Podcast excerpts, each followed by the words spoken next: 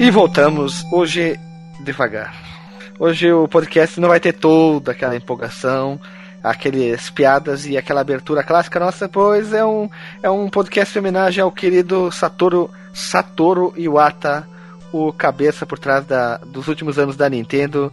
Então nós vamos tentar, literalmente, tentar gravar algo que é uma pequena homenagem, hein? falar um pouco da história dele e alguns jogos que ele esteve envolvido ou não também, né?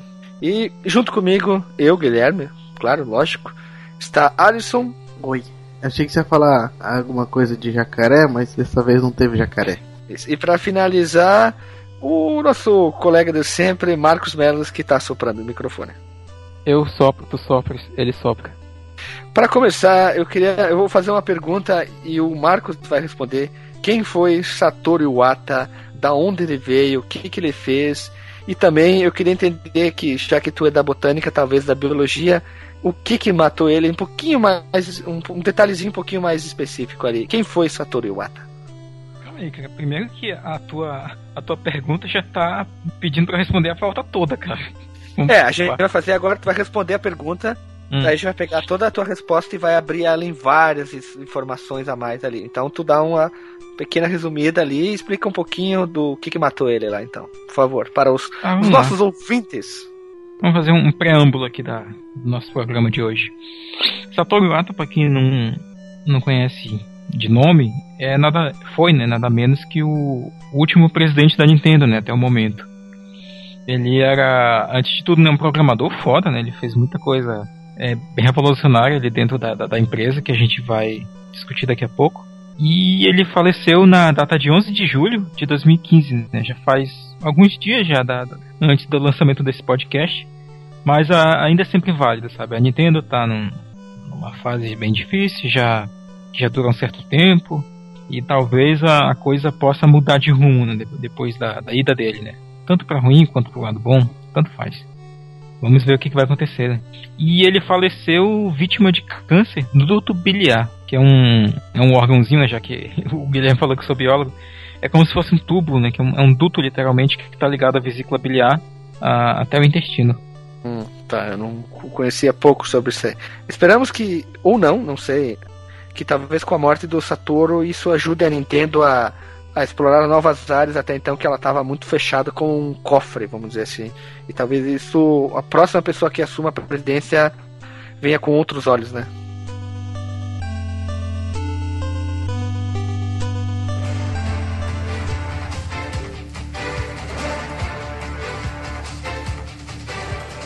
A Nintendo ela, evolui em passos módicos, né? O Satoru Iwata ele deu um, uma socializada na Nintendo que ela não tinha já, né, há um certo tempo.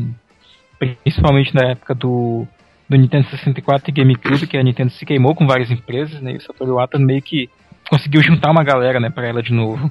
A gente espera, né, que como o Guilherme falou, a Nintendo possa alcançar um público maior, né, ou pelo menos reconquistar o público que ela perdeu no, nos últimos tempos.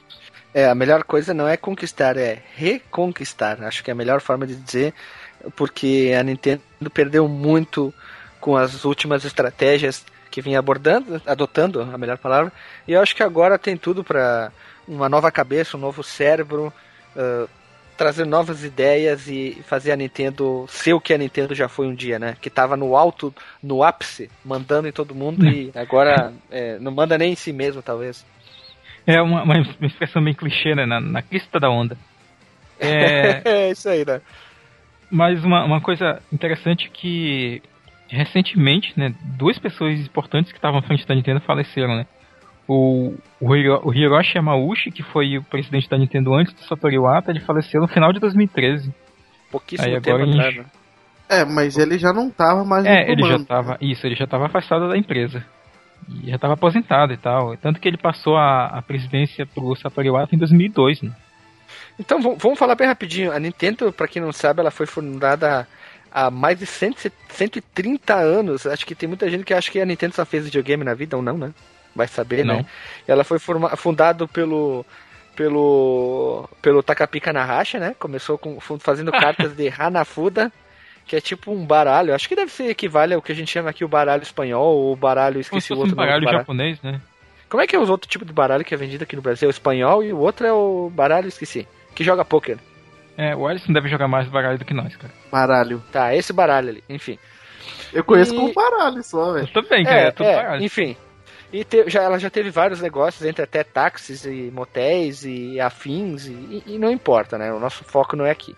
Agora vamos Ah, fazer mas só pra uma. conhecer uma coisa, Guilherme. Esse, Pode falar? esse nomezinho que, tu- que a gente usou no começo, Ah, ele, é- ele é bem importante pra história da Nintendo porque a, a Nintendo ela foi fundada por esse cara, né, que era Fusajiro Yamauchi. Por que, que esse sobrenome é importante? Porque a Nintendo ela, ela foi uma empresa que durante muito tempo, antes da, da entrada do Satoru Iwata na empresa, ela foi comandada somente por, por uma família. É só a família Yamauchi. O, Ó. o Fusajiro passou pro Yamauchi seguinte, e, É sei uma lá. Yamauchi filho, que passou pro Yamauchi neto, que passou pro bisneto e assim por diante, até chegar no Hiroshi Yamauchi, né, que foi o, o último É. Yamauchi na, na história da Nintendo. gente vai É. Até ali a gente vai chegar, né? Então vamos lá. Duas, duas curiosidades, né, também. Uma é que ele, o nome dele foi usaram pra fazer o, o bichinho do Mario, né? Não, isso é brincadeira. Mas é que o Japão tinha muito disso, né, antigamente, né? Sempre passar o legado, né, pro, pra família, né? Eles não queriam, não gostavam de passar pra quem era de fora, assim, né? É, no máximo eles passavam pra quem era cônjuge, né, quem era casado e tal.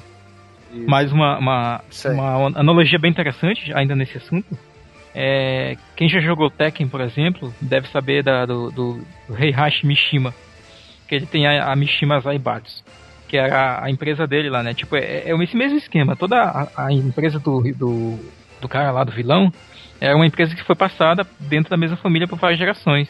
É o que eles chamam lá, né? De Zaibatsu. Será que é uma co, uma metalinguagem, uma, né? Vamos lá então. Hum. Pra quem não sabe, ou pra quem quer saber também, o, o Iwata ele nasceu no, no dia de no dia, exatamente no dia 6 do 12 de 59 na cidade de Sapporo. Talvez é um nome bem fácil de ser pronunciado, né? Não tem um nome tão complicado com algumas cidades. Não, tirando as mais conhecidas, né?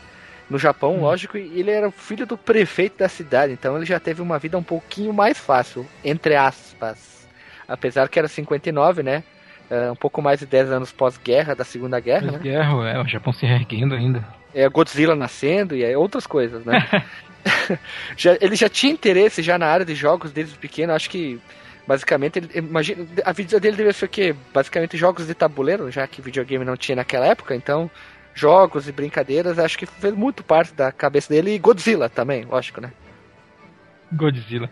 Ah, mas ele meio que tentava fazer o, o que dava ali com o que ele tinha na época, né? Inclusive, os primeiros jogos que ele criou, eh, jogos entre aspas, né? Ele fazia mexendo com uma calculadora, cara, e ele mostrava isso pros colegas dele de, de aula. Ah, então ele já tinha, como diz uma ex-professora minha de história, ele tinha o dão, né? O Dão. O dão, Cara, né? inclusive eu quero fazer um. Não seria uma hora boa de citar a SEGA aqui, mas tem o, o, o Yu Suzuki, né? Que a gente deve, ter, deve falar futuramente. Ou a gente já falou e não sabe. Ele. Nessa mesma época, ou um pouco, alguns anos depois, eu não lembro exatamente a, a- data, ele já mexia criando robôs, cara. Olha, que tal, né? Sabe Deus o, o que que ele. Que, que coisa ele, ele conseguia mexer com, com robótica na década de 60, 50? Tu- os robôs feitos de madeira. Pois é, velho. E aí, tá aí, o, o cara fazia jogos com uma calculadora e o, o outro lá da SEGA fazia robô, velho. Que japonês tal, né? é, outra raça. né? O japonês, ele tem. Eles usam 70% de cérebro, né? A gente usa 4 aqui no, No. Brasil. É. Não, o brasileiro usa bastante, porque é o rei da gambiarra e do. do da, das mutretagens, né? Então pode, pode ser considerado que usa É. É, ah, bom, em pós o, pós o colégio que ele terminou, né? Ele se especializou em, em ciência da computação, no caso no Instituto de Tecnologia de- da, da, da cidade de Tóquio. Ó, ele já saiu, mudou a cidade, foi pro. Ele fez o que muita gente faz, né? Sai da cidade pequena, entre aspas, e vai pra cidade grande estudar, se tornar alguém na vida, né? Nessa mesma época ele foi interno não remunerado da Commodore Japan, que fazia computadores, se não me engano, né? Eram, uns- eram alguns Olha computadores aí, muito pra galera bons. que reclama que trabalha de graça, É. o que o cara se tornou, velho. Ele fez muita coisa sem, sem ser remunerado antes de, de chegar na HAL e antes de chegar na Nintendo, né? É porque não sabe, se chama. É, tu tem experiência, né? O pessoal que joga muito Sim, videogame cara, acho que sabe uma disso, baita né? uma experiência. Tu acha que com level 1 tu já pode fazer uma raid level alto? Não, né? Tem que esperar, tem que trabalhar e ter experiência pra chegar lá, né? E também nessa. Depois de trabalhar ali, ele fez trabalhos como freelancer pra. Olha o nome, olha o nome, presta atenção. HAL Laboratory, subsidiária da Nintendo. HAL, H-A-L, HAL, HAL. Olha, olha, olha, olha qual é o nome do lugar, né? Hum. Ninguém entendeu o que eu É, falei. a HAL né? Laboratório é um dos estúdios mais produtivos né, da Nintendo até hoje. HAL, de 2001, Odisseia no Espaço. eu também lembro, eu também, a primeira coisa que eu, que eu pensei quando eu vi esse nome foi no, no HAL. Eu só lembro do Shaman King. Tinha o Raul. HAL. Dá nada a vamos seguir o baile então, O né? Vale tá todo engraçadão aí no fundo. Explica pra nós um, como foi a história do Satoru Iwata dentro desse estúdio da Nintendo que era o HAL Laboratory. Depois dele se graduar, né, que ele se juntou à equipe, né, é, ou a melhor, a companhia, né, ele participou de alguns títulos poucos conhecidos, né, pouca, pouca coisa. Um tal de Balloon Fight, acho que ninguém nunca ouviu falar, né. Esse, Um esse podemos joguinho. dizer assim, ó, primeiro de tudo, link no Porsche, link no Porsche, e depois Balloon Fight era o que? Luta de balão? É, você, você escolhia a cor do seu balão e entrava numa arena e... Será que ele era uma alusão do filme da Matilda, que tinha uma plantação de, de balão? Como assim? Entendi. Tinha um filme pra criança da Matilda, que era imbecil pra caralho, cara. Nossa, e tinha uma plantação de balão. sim, que tinha Nossa, a, o Alisson sempre fica perdido nas, que é nas piadas. Fico. O Balloon Fight, na verdade, ele é um. Ele é meio que baseado num, num, num jogo de fliperama, de arcade, Ele é muito que era. Que é entre um, um cavaleiro que ficava num passarinho e um outro cavaleiro que ficava num outro, numa outra coisa. Aí você ficava se batendo assim. Só que desse aqui tu tem que ficar voando com os balãozinhos, no caso, e matando os inimigos, e tu sai. Se tu vai tudo pra direita, tu sai do outro lado da, lado esqui- do, da Sim, tela, é- no caso, do lado esquerdo. É, É como bem se na fosse minha um pegada. portal, né? Isso. É, Eu, não, eu, eu não sei qual que é o arcade que eu tô tentando é, falar, mas é bem na, na, na mesma pegada. É, eu, eu só conheci esse É arcade. um jogo bem por- casual, né? É um É, jogo só- chamado Joust. É isso, eu, conheci, eu só conheci ele por, por conta do livro Jogador Número 1. Uhum. Que o. te- Tem um momento lá que o cara tem que jogar esse jogo. no- Inclusive, eu acabei de mandar uma imagem que tem que estar no, no post, né? E compara o Balloon Fight com essa imagem do, do Joust e ele é muito parecido, sabe? A, me- a mecânica dele, que são dois bonequinhos voando né, no, no Joust e eles vão se batendo, né? Até um derrubar o outro. No Balloon Fight, o, o, o teu bonequinho ele enfrenta vários inimigos que também estão voando e tu tem que estourar os balões deles e derrubar eles. Sim, é a mesma, é a mesma pegada. É um jogo mesmo casual. É. resumindo. É um jogo bem simples, casual, mas depois que veio a, a jogo de verdade, vou dizer assim, por favor, né? eu Não tenho nada contra, mas é um nessa jogo simples. Os jogos eram muito simples, né? É, os jogos eram muito simples. Inclusive essa, essa mecânica que o Alisson falou do, do personagem, por exemplo, sair pelo lado esquerdo da tela e- aparecer do lado direito, eram coisas que tu viu no próprio Mario Bros. que o, o Shigeru Miyamoto fez em 83, sabe? Link no Porsche do Alexandre jogando. É, tem que ver o Alexandre jogando. Vergonhosamente, vergonhosamente vergonhoso. É, e É. em vários outros jogos da Nintendo, ah, isso, isso foi comum, não só da Nintendo, quanto outros arcades, né? O Pac-Man fazia isso, saía de um lado aparecia do outro. Que era a limitação da época, né? E os jogos de arcade eles, eles abusavam dessa, dessa característica. Outro título também, né, que ele trabalhou, né, foi no, no Earthbound, ou Modern, né, depende da, da localidade. Acho que o Earthbound pra Super NES não tinha uma caixa do tamanho do Mario Paint, se não me engano. Se eu não me Cara, engano, eu- deixa eu procurar aqui, ó. Eu vou procurar no Google aqui, vou ter que fazer isso aqui. Porque eu lembro que na coadora que eu ia pra retirar a fita, eu nunca retirava o Earthbound. Mas a, a caixa, eu lembro que a caixa era im- imensa. pra um- Depois eu fui descobrir que era um, um RPG e tal. Se eu achar a imagem certa, vai estar o link no Porsche do tamanho da caixa. Ela era- eu só lembro que a caixa era mega monstruosa. A- achei a caixa que eu tava falando. Olha o tamanho da caixa do Earthbound. Essa aí, com o manual. Essa era a caixa que tinha. E o interessante é que o Earthbound ele é de um, um dos jogos que revolucionou né, o RPG, né? Porque até aquele momento você tinha uma pegada ali de RPG que, que era mais aquele coisa medieval, aquela, aquela coisa de Fantasia. fantasia, salvar a princesa, né? E o Earthbound, né? O, o, Earthbound mesmo foi lançado em 94, né? O Modern é, já é de 89, se eu não me engano, né? Isso. Mas o, o Earthbound, né, que é o Modern 2, foi lançado em 94. Nosso amigo Iwata trabalhou nesse, nesse projeto, né? Foi produtor, inclusive. É engraçado que o, o Iwata ele, ele participou ativamente na parte de programação desses jogos, né? Ele não era o cara que divulgava o jogo, ele não era a imagem do jogo, assim como para quem jogou o Doom, né? Ele não era tipo o John Romero, ele era como se fosse John Carmack, né? O cara que fazia a parada funcionar, enquanto os outros, como o próprio Shigesato Itoi, que foi, que foi diretor do Earthbound, era quem dava as ideias, né? Ele imaginava as paradas e o Ata fazia a maquinaria funcionar. Então, hoje em dia, a gente tem a imagem dele de, de CEO da Nintendo, né? O cara que representou a Nintendo por muitos anos. Mas antes disso, ele foi um programador foda, sabe? Ele fez muita coisa funcionar e, e funcionar bem. Principalmente nas franquias mais Franquias? Franquias, nas franquias. Porque foi, ele era fã e ele criou. ele criou um jogo chamado Fancria. Fancria. Uma coisa que eu queria ah. falar bem rapidinho aqui, uma coisa que não sabe aqui, ó. Ele foi nomeado diretor da empresa em 93 para que ajudasse a recuperar de uma crise financeira na época. Mas daí se tu parar e pensar, tu voltar na época, pensar em 93, a Nintendo tava estrafuminando tudo, para e pensa, né? Vendendo Super Nintendo que nem água, é, uhum. jogo, um jogo saindo mais foda que o outro, logo em seguida uh, ia sair mais jogo foda ainda, e ele auxiliou no desenvolvimento Pokémon Gold Silver, que aí sim, aí vendeu isso aí que nem... Pff, era só imprimir então, né? máquinas de dinheiro, né? Porque o que vendeu o Pokémon Silver, Red, Blue, Roxo, Blue Marinho, o que pudesse saísse de Pokémon diferente da cor, um nome que seguisse depois, ia vender muito. E o Game Boy, acho que foi um dos. É, acho que se a SEGA tivesse lançado o Game Boy, olha a minha ideia, maluco. A SEGA não teria se dado tão mal como se deu, né? Só uma brincadeira fazendo uma piada, porque o que o, o, Game Boy, o Color Advance aí era tipo. Era uma. Era um acerto atrás do outro, né? Só pra deixar claro que essa crise, ela era na HAL Laboratory, não era na Nintendo ainda. O Iwata só foi entrar na Nintendo em 2000, cara. Então ele, ele ficou por muito tempo só como programador da HAL Laboratory. Em 93 ele foi nomeado diretor da HAL Laboratory, né? Exato. Falei Nintendo? Tá, eu me passei. Não, porque, porque tu falou da crise aí, tu falou da Nintendo. Era na HAL tá, ainda. Tá, tá, tá, eu me, me passei. E o, e, o, e o engraçado, né, é porque ele ele, tipo, no começo, cara, acho que no começo esses japoneses eles eram muito loucos, né? Eles queriam mostrar serviço. É, ele ajudou a desenvolver o, o, Pokémon Gold Silver, né?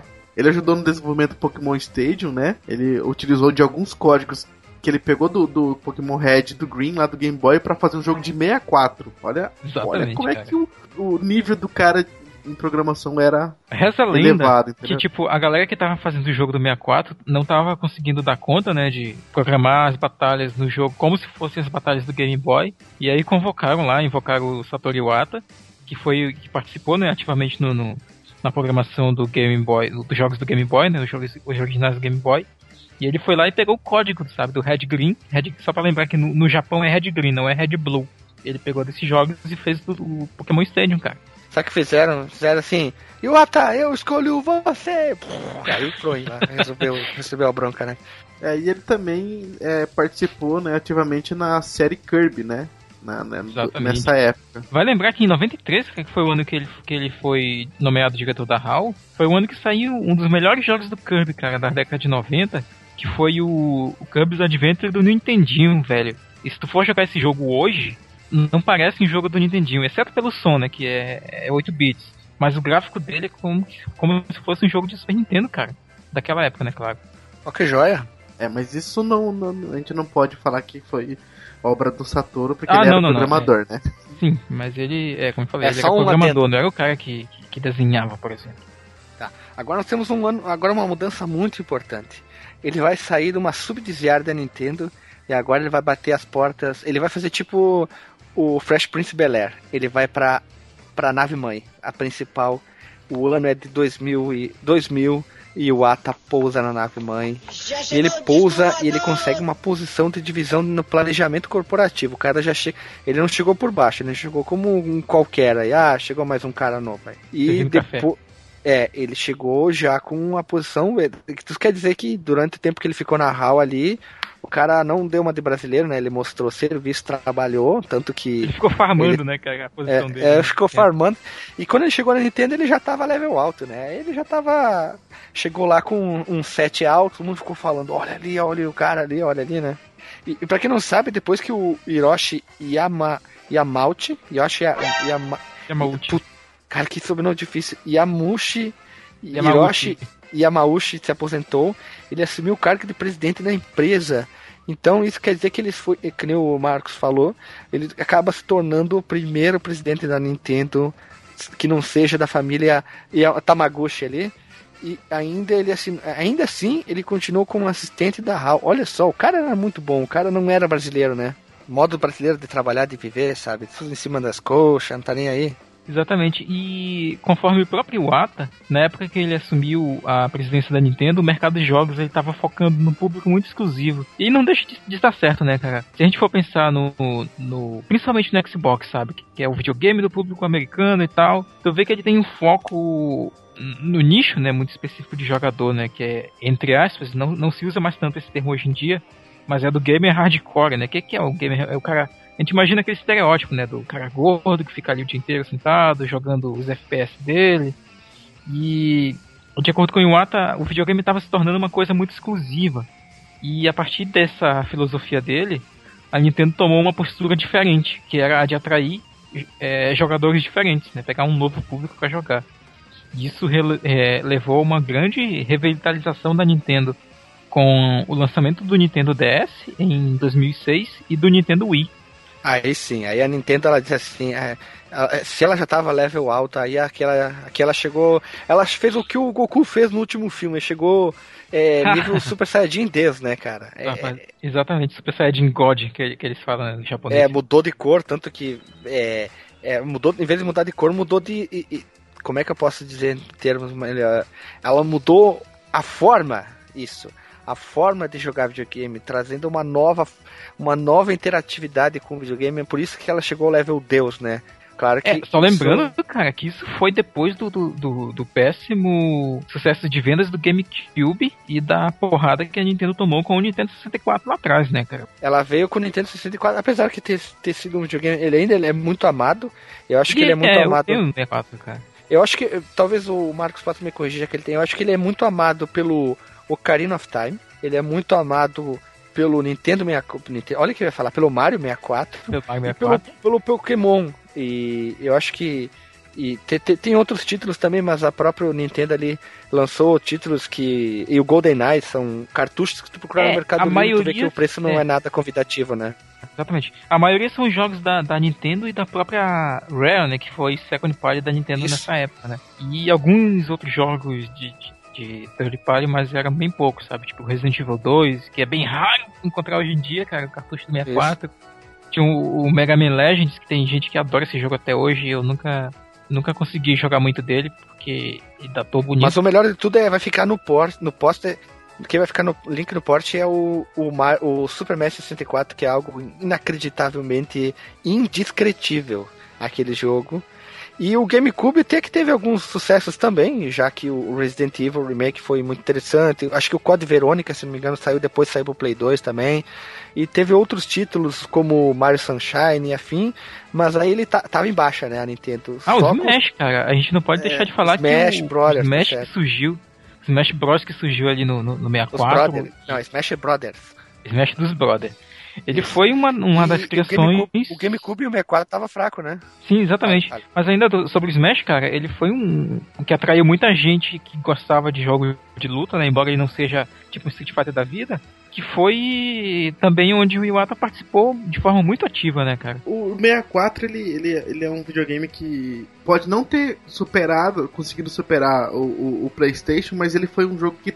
um videogame que trouxe jogos assim, nunca vistos, né? Com umas coisas assim absurdas, né? Que nem o Mario 64, o, o Zelda, né? Que nem já falaram.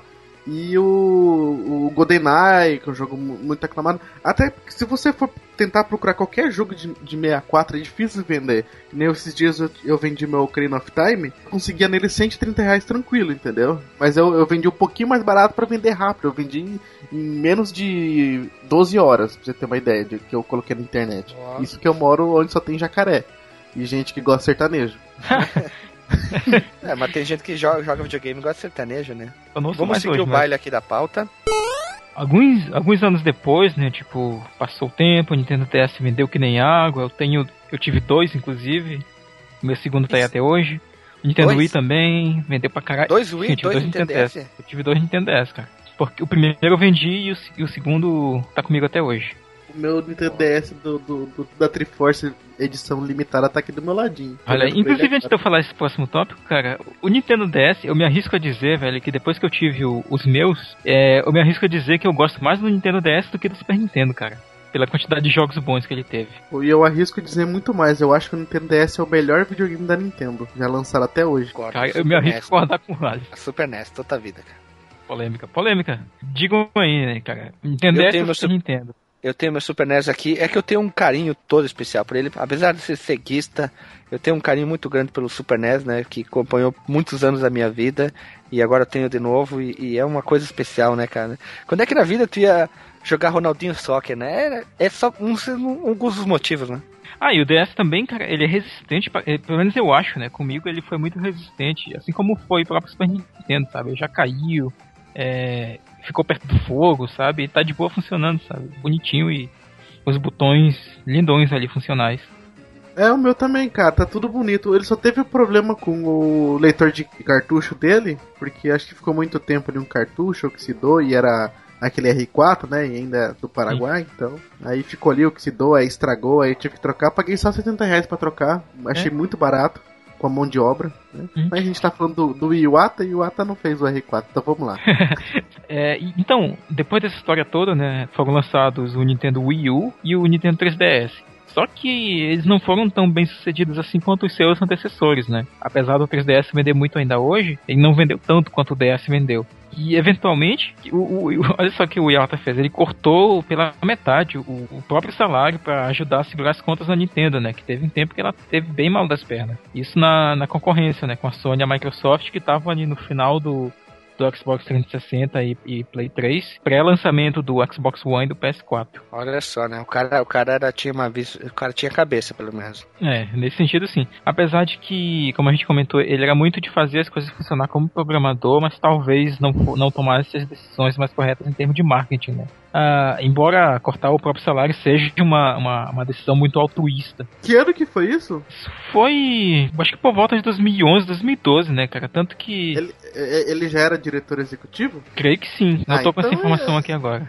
É, é, é porque aí, né, o cara corta o salário dele como diretor, mas ainda tem o executivo, né? Ele ainda é. ganha dinheiro porque ele é dono, né? Então. ah, mas de alguma coisa, cara. Outra, outras pessoas talvez não tivessem feito isso, né? Enfim. É tipo o Silvio Santos, né? O Silvio Santos não, não, não ganha salário por ser apresentador no, no SBT. Ah, sim.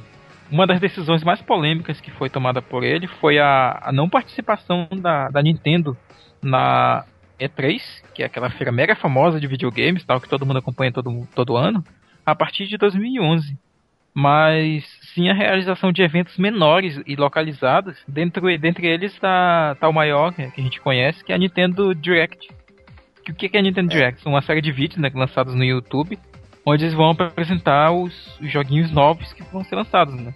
Que a compilação de tudo isso é, é lançada na E3, né? Na época da E3. É, joguinhos. Joguinhos. Ele, ele, joguinho. ele fez isso, né? Eu chamo, realmente... eu chamo os personagens de boneco, cara, até hoje, na mente. os, os, os birusquinhos também, tu fala? não, não. O Satoru Iwata, ele fez isso, né? Porque realmente, se você for parar pra pensar, da maneira que ele pensou, a E3 ela, ela não é um, um, evento onde traz tanto benefício quanto o custo dela, né? Porque o, o custo da E3, principalmente uma, uma, empresa que é do Japão, montar um palco foda para tentar ter uma apresentação mais foda do que da outra empresa, dos seus concorrentes, para mostrar é, jogos que dá para mostrar em qualquer lugar sem gastar tanto dinheiro, não é tão viável assim, né? É sim, cara. Se tu tem um lugar específico para que tu lance uh, jogos ou em plataforma o que for, é a E3. Todo mundo espera algo foda e bom da E3. E tu não, e tu não se preparar pra E3 é dar um tiro no pé, cara. É tiro no pé. É estratégia de marketing jogar o dinheiro fora, cara. Ou não, né, cara? É, depende, cara, lá, porque, cara. tipo, a, a Ó, só uma empresa... Tu tem dinheiro, tu vai fazer marketing tu vai fazer, tu tem um produto foda, tu vai fazer ele anúncio na rede TV local ou tu vai fazer no intervalo da, da último episódio da novela das oito da Globo que, tipo, tá um índice de audiência alto? Tu vai fazer em qual? Ah, depende, porque a. Não, a... não, depende. Tu tem Cara, um é uma, foda. é uma empresa Cara- global, ela, ela só precisa lançar um vídeo no YouTube de um jogo que Não, já, tu não já entendeu. pronto, qual, cara. qual que é a melhor estratégia de marketing? Que as pessoas vão ver, ter mais, tu vai ter maior abrangência no videozinho no YouTube, que às vezes as pessoas nem sabem que tem direito, ou na própria E3, que a pessoa vai estar lá, no, no caso, as pessoas viajam no mundo inteiro pra acompanhar isso. É, certamente ela teria um alcance maior na E3, cara. Só que talvez nessa época já da, da, da Nintendo decidir não participar, ela já tava entrando em crise, sabe? Então seria melhor pra ela cortar custos a partir daquela época, né? A E3 ela tem um alcance muito jornalístico, né, cara? Vamos parar pra pensar que é, a Eu- E3 eu acho ainda é... o público eu- gamer que vai atrás dessas coisas, sabe? O pessoa, meus É, colegas de eu laboratório não falar. sabem o que que é E3. As mesmas pessoas que, se você lançasse no, no YouTube um vídeo, é as mesmas pessoas que vão ver a E3. Pra mim é, é, é isso que eu tenho em mente, né, cara? Mas tu prefere ir na E3, tu pode ir na E3, tu prefere ver na E3 ou no YouTube? Se, ah, se tivesse dinheiro, é claro que Se eu eu ia tivesse querer estar como lá. ir a não, não, eu falei. É. Por isso que eu falei, se tu tá na E3, tu prefere ver na própria E3 ou tu prefere ver no YouTube? Claro que na E3, né? É a minha opinião. Preferia uma, preferia uma coisa, o negócio é público, né, cara? Público vai ser o mesmo, né? Mas vamos pro, pro Satoru Iwata. Essa foi mais ou menos a história dele, né? A gente não citou todos os jogos onde ele participou. Claro, né, que ele teve. A gente vai citar alguma coisinha já daqui a pouco. Onde ele participou em menor escala. Mas acabou é, que ele estava doente, né? Ele já não, não participou, inclusive, da última E3 por causa dos problemas de saúde. E ele, ele acabou falecendo, né? Como a gente falou no começo do programa, vítima de câncer no, no duto biliar. E depois do falecimento dele, quem assumiu a Nintendo, né? Os gestores em exercício atualmente são o Genio Takeda, que é um nome pouco conhecido pra muitos, mas esse que tá com ele, que é o Shigeru Miyamoto, é, um, é uma pessoa bem mais, mais, mais de público, né? Que é o criador do Mario e do Zelda. Até o- a escolha de novo representante pra empresa são eles dois que estão na, na cabeça da empresa. É simplesmente o criador do- das duas maiores franquias da Nintendo, né? Shigeru Miyamoto. E ele tem a mesma pegada do. do... Iwata. Os dois eles eram mais brincalhões. O- o- até o, o Shigeru Miyamoto ele é um cara que usa uma roupa assim mais, mais molecão, né? Sim, Ele é um ah, cara, cara ele tá mais sempre diferentão. rindo nas conferências, né, cara? Procura uma foto do, do, do Shigeru Miyamoto triste, cara. Acho que vai ser difícil achar. Vou botar o nome dele Shigeru Rindo Miyamoto, né? Shigeru, Shigeru rindo Miyamoto. Guilherme, quais foram os principais trabalhos do Iwata, do Satoru Iwata? O Satoru Iwata, além de ter feito o Wii, acho que pode dizer assim, tá na, na, na mandância da, da Nintendo enquanto saiu o Wii e o DS ali, e inúmeros jogos bons. Eu tenho o Nintendo Wii edição do Super Mario Bros. Wii, que é vermelho, é muito lindo. Eu comprei muito por causa disso, que eu achava ele bonito, o Wii vermelho. Só uma observação bem rapidinho. Mas entre os principais trabalhos está o, a franquia Kirby, que eu, eu não sei quant- quantos jogos tem da franquia Kirby, mas são vários, né? Um monte, saiu pra tudo quanto é lado do Kirby, né? Eu, vamos, é, eu acho que ele não chega ao tipo Mega Man, ao número do Mega Man, mas a quantidade é imensa. Outra franquia Ah, que é querida até hoje, que é o- a própria Pokémon, que eu não suporto. Eu odeio tanto os jogos como os desenhos e. não- mas não custa nada um dia fazer um podcast ou até gravar um vídeo, né? O Super Smash Bros., que começou no, no Nintendo 64 e que posteriormente, no, tanto no GameCube como no Wii, se tornou uma franquia praticamente a principal de luta hoje da Nintendo. Acho que não, talvez não tenha outro jogo de, de luta da Nintendo, mas o Super Smash Bros. é, é o, é o que há, é o, a brasa mora, como os, os velhos falavam, né? Mas que ideia, né, foi essa de pegar, tipo, ah, vamos pegar os personagens dos. os principais personagens da nossa franquia e, e botar eles numa arena pra se meter porrada? É, se Né? bem que a ideia é que eles são como se fossem bonecos, né? Tanto que no- na abertura do, do primeiro Super Smash Bros. aparece um- uma mão, né? Colocando, recolhendo os bonequinhos ali numa caixinha, como se estivesse pegando eles pra brincar, né? Brincar de Será porrada. que não foi daí que saiu a era ideia do Amiibo? Também, né? E que lembrando que no Super Smash Bros. do Wii, tu tinha a possibilidade de jogar com o teu avatar, que é, foi uma das mudanças que não, não tinha nada demais. Acho que isso chamou bastante atenção, que você não tinha os personagens de Nintendo, mas tu criava o teu avatarzinho lá e tu podia jogar com ele. Ele, ele era meio eh, regular, é meio- nada acima da média, mas era uma coisinha que eu achei interessante na versão do Wii. Eu ia comentar que o Smash Bros. ele é muito. Ele me lembra muito aquela época que a gente pegava os nossos bonequinhos, tipo, sei lá, bonequinho do Cavaleiro do Zodíaco. que Quem não teve? Pegava eles e começava, sei lá, levava pra grama que tinha na frente de casa e fazia os barulhinhos, né, dos bonecos batendo. Eles ficavam lá. piu, piu, piu, E fazia barulho de magia. Sabe? Ele, ele, ele é muito isso, sabe? É, eu acho que essa é a essência do, do Super Smash Bros. Na real, sabe? Pegar e botar os seus personagens preferidos ali pra degladear né? sem compromisso. Cara, eu botaria o nome de Muvuka Nintendo Fighter, cara. Eu acho que ficaria muito bom o nome.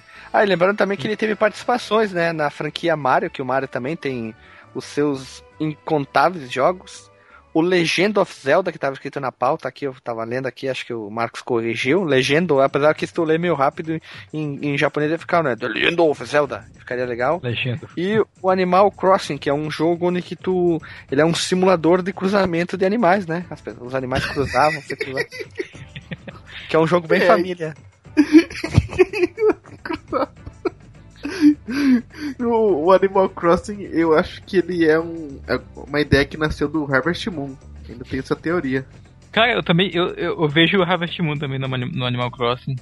E significa isso mesmo, Guilherme. Animal Crossing é cruzamento animal, cara. O engraçado é que o personagem principal é o único humano, né? Você falei, é um simulador pra família da Nintendo, né? Após a gente ter citado jogos, franquias, vão ficar perguntas no ar com respostas e sem respostas por enquanto, né? Que a primeira, uh, não deixa de ser, acho que, que se a morte dele vai afetar os rumores da Nintendo, acho que todo mundo tá se perguntando isso, o que vai acontecer com a Nintendo, se ela vai pro brejo ou vai virar uma nova SEGA, simplesmente vai fazer alguns jogos para outras plataformas ou não, ou se realmente o Next Gen, que ela falou na E3, que vai ser ano que ah. vem, vai ser realmente revelado? Eles vão botar pra frente? É uma pergunta meio que sem resposta e a gente tá se questionando até agora, né? O, o que vai ser da Nintendo de agora em diante, né? Como a gente falou, o, o Iwata tinha uma, uma filosofia, né? Além de, de um jeito de, de gerir a Nintendo, né? Essa coisa de querer atingir novas pessoas, de não tornar a experiência de videogame algo estático e, e de nicho, mas algo que está sempre se transformando e tal. Entretanto, o público jogador mesmo, né, o, o cara Master Race principalmente, ele não, não quer isso, né? Ele quer o jogo dele como, como jogo e, e sem grandes alterações na, na, experiência, né? Embora quem é, pessoas que adquiriram o Wii recentemente estão gostando muito, né? Mas não é algo que eu ainda quero, sabe? Talvez quando lançarem os novos jogos que a Nintendo está prometendo, o próprio Star Fox e tal, eu migre para plataforma, né? Mas é ainda é uma questão muito, muito interessante, sabe? O que, que, vai acontecer com a Nintendo, quem vai assumir, qual vai ser a, a postura de que, que vão gerir a empresa, qual vai ser a filosofia que ela vai seguir né, de agora em diante. Ela vai continuar sendo uma empresa muito focada em casual, vai ter sempre as mesmas franquias, ela vai criar coisa nova. E... É, tantas perguntas que eu acho que uma, uma delas que é assim, será que foi culpa dele, da gestão dele? Porque foi dentro da gestão dele aquela, uh, vamos chamar, obsessão obsoletidade, eu não sei se é esse termo. É, tá, obsolescência? A, obsolescência, a adolescência, a obsolescência, ou tudo, qualquer outro termo. Essa falta de visão da Nintendo com a parte de jogos online, toda essa parte que, que praticamente estava né? muito atrasada, né? Não, de, de hardware, hardware acho que não, acho que eu acho que se, exemplo, se eles lançassem o Mario a cada três meses, o Wii U ia vender horrores, porque é dificilmente eles erram a mão com jogos do Mario, né? Pensa ah, só. mas ia saturar, tipo, não, pensa só, Mario tipo Assassin's Creed. Mas sempre reinventando, não seguindo a mesma ideia. O Assassin's Creed. O Assassin's Creed sempre segue a mesma ideia. Uma pincelada aqui diferente. Mas imagina sempre jogos extremamente mirabolantes, sabe? Eu acho que o Nintendo ia vender muito bem. E, e a questão de hardware não atrapalha, mas a questão de esses jogadores que gostam de jogar online, ou até essa esse modo, essa modo de visão muito Estados Unidos, parece, sabe? Nós somos Estados Unidos, o resto que se foda, quem é o resto, né? Eu acho que eles teriam que uhum. abrir um pouco pros lados e começar a trabalhar melhor com as, as third parties e não uh, como como fez na época do Super Nintendo, né? Todo mundo queria trabalhar com elas e hoje ninguém quer trabalhar com eles, né? É tipo ah, aquele mas, funcionário ah... que era trimassa e ninguém mais quer, ninguém gosta mais dele, né? É, uma coisa interessante é, que eu vi recentemente, tem muita gente que fala mal do Wii U tal. Tá, é certo, o Wii U não, não tá lançando aquele, aqueles jogos que são os fodões, que, que pegam maior, maior gráfico, não sei o que, o Bloodborne, o, o não sei o que, o Fallout, essas porra assim. Mas da data de, de hoje até dezembro, eu tava até tentando achar aqui para poder falar certinho. Mas a Nintendo tem. Cada mês ela tem um lançamento de dois exclusivos daqui até dezembro. A Microsoft tem, acho que uns quatro exclusivos só daqui até dezembro, ou três. São mais, são mais, agora. porque a, são mais exclusivos a, One, pro One. E, e a Sony pra esse ano tem acho que dois exclusivos Um. só. Um só. Um. Um só. Então. O resto é tudo ano que vem e quem sabe 2017. Então, pra você ver, ó, cara, a Nintendo vai lançar dois exclusivos por mês, cara. Daqui até dezembro. Cara, são dois jogos por mês. Quantos meses nós temos até o final do, do, do mês? Ah, contando o dia da gravação, né? São seis meses, né, praticamente. São, são, são 12 exclusivos, cara. É, tem gente que fala demais ainda, eu É, acho, mas fica lá. adianta exclusivo se o exclusivo não é bom, né, cara? Não adianta nada. Fora que eu vou pegar como Brasil como exemplo, o preço tá bem. bem. é, não ajuda em nada, né? Porque o- os jogos do Wii U chegam a custar 249 reais e isso é um preço muito alto, é um absurdo. E falando nesse preço, é, é uma, é- é- tem uma outra pergunta que é o efeito. Seria o mesmo falecimento do Steve Jobs para a Apple? Há rumores, rumores dizem que o Steve Jobs já deixou tantos projetos ah, antes dele falecer para a Apple ir desenvolvendo e melhorando ao longo do tempo para mais de 10 anos. E a Nintendo não, não tinha uma mente como do Steve Jobs. É, essa é uma pergunta. Mas o cara conseguiu fazer coisas interessantes. Será que a, a Nintendo. Ele estava envolvido direto com o próximo console ou não? Isso é uma coisa bastante. Ah, Não, não é é a uma mesma coisa- comparação, é, não é certo fazer essa É. comparativa, né? Pelo que a gente sabe, quem tem mais ali, tá mais envolvido no- no- nos próximos projetos da Nintendo é o Shigeru Miyamoto, né? Miyamoto. Miyamoto. É, ele que tá mais envolvido, né? sim. Se eu não me engano, ele tá envolvido no novo Zelda, né? No, no, no Star Fox. Exatamente. E uma outra pergunta também, ainda nesse mesmo tema, é de que forma que o, o Iwata, né, e a postura dele, a filosofia dele, favoreceram ou atrasaram a Nintendo. Uma coisa que eu concordo com o Guilherme, acho sabe? Esse dois. lado da Nintendo olhar pro público que gosta de jogar online é, é certamente algo que a Nintendo deveria ter dado mais atenção e, e chegar em mais pessoas e não afastar, sabe? Era muito burocrático os sistemas online da Nintendo. Toda vez que tu vai iniciar uma sessão, tu coloca teu CPF e um monte de coisa, sabe? Eu tô, tô zoando, mas é realmente muita coisa, aquela parada do. Chato, chato, code. resumindo, é chato. É, é chato mesmo. É tão Mas. simples como ah. o One, o, o, a Live e a PSN, é simplesmente tu liga o videogame, Sim. tá, se tá com a internet funcionando, tu já tá e tu nem né? nota, né? Ele é transparente, né? Mas, a- além disso, isso foi um ponto ruim, né? Mas a, a postura do Iwata, como eu, eu falei mais cedo, ela atraiu algumas third parties que a Nintendo tinha perdido lá atrás, né? Só que a Nintendo tinha perdido muita coisa lá atrás, principalmente contato com a Square, com a Capcom, com a Konami, principalmente na época do 64, por causa da postura do Hiroshi Yamauchi, né, cara? Ele era um, muito carrasco, né? Reza a lenda que eram dele que vinham as ideias de, de, tipo, se a Capcom vai fazer um jogo pro Super Nintendo ou pro Nintendinho, ela vai fazer pra ela, ela não vai pagar exclusivi- exclusividade. Mas a, a- a nossa amizade vai ficar comprometida se tu quiser lançar algo pro Mega Drive e não, e, e não só pro Super Nintendo. Visão E- péssima, né, de, de empreendedorismo. Eu acho que um dos maiores exemplos que eu vou, eu vou usar, eu acho que foi o que a, a Microsoft fez de uma E3 para outra, né? É, ter, essa, ter pegado aquela aquele sistema de fechado, não tem empréstimo de jogo, sempre conectado na internet. Aquele cara que foi demitido que falou se que não quiser usar ligado à internet, compra o 360, a plataforma antiga. Acho que como eles modificaram, abandonaram a, parte de TV, fecharam a parte dos estúdios e focaram simplesmente nos jogos e, e a apresentação deles da E3 foi assim algo que há muitos anos eles não faziam. E eu acho que a Microsoft mudou muito de forma de trabalhar e a Nintendo precisa disso urgentemente. E acho que um passo seria interessante eles ano que vem estarem na, na E3 lá e se vão ter um novo console mostrando ao vivo. Ó, é isso aqui rodando Mario na o Unreal, o Unreal 5, sei lá, vamos dizer assim. Falando nisso, vocês viram o Mario na Unreal 4? Não era o, o Não. Mario e o Sonic, né? É, Eu vi o Mario só. Eu vi os dois, Mario e mas não vi vídeo. Ia ser muito bom, né? Oxi, Sabe um jogo que deveria ter tido lançado pro Wii U? Que ia, seria, seria interessante jogar no, no, no- no- na porra do, do tablet do Wii U?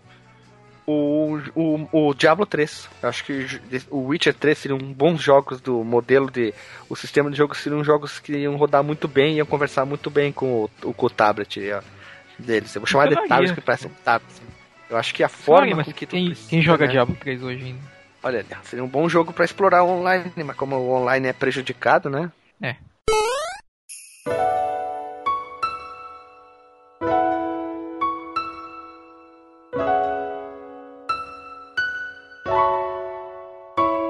Bom, pessoal, então isso aqui foi uma pequena, nossa pequena homenagem a, um, a uma mente que deixou o seu nome na, na marca dos videogames para sempre.